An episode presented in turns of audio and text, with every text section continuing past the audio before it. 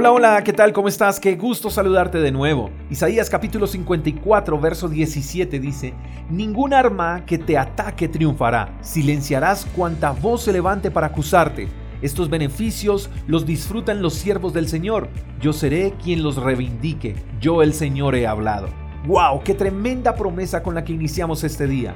No hay ningún arma que pueda hacernos daño mientras tú y yo nos mantengamos firmes en la fe y mientras nuestra confianza esté puesta en Dios, nada nos hará daño.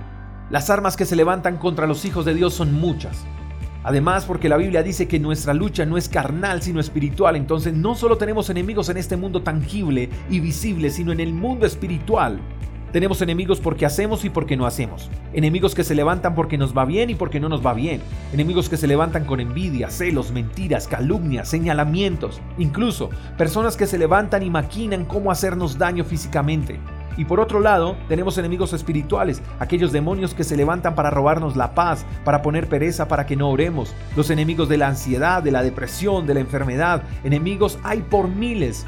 Pero dice la palabra de Dios que ningún arma que nos ataque triunfará. En pocas palabras, no hay nadie que haya inventado un arma que nos pueda hacer daño. Y no lo habrá, porque es más poderoso el que camina con nosotros que los que quieren hacernos daño.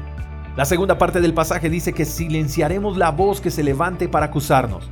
¿Cómo lograremos esto? Con los judas no se discute, ellos se ahorcan solos.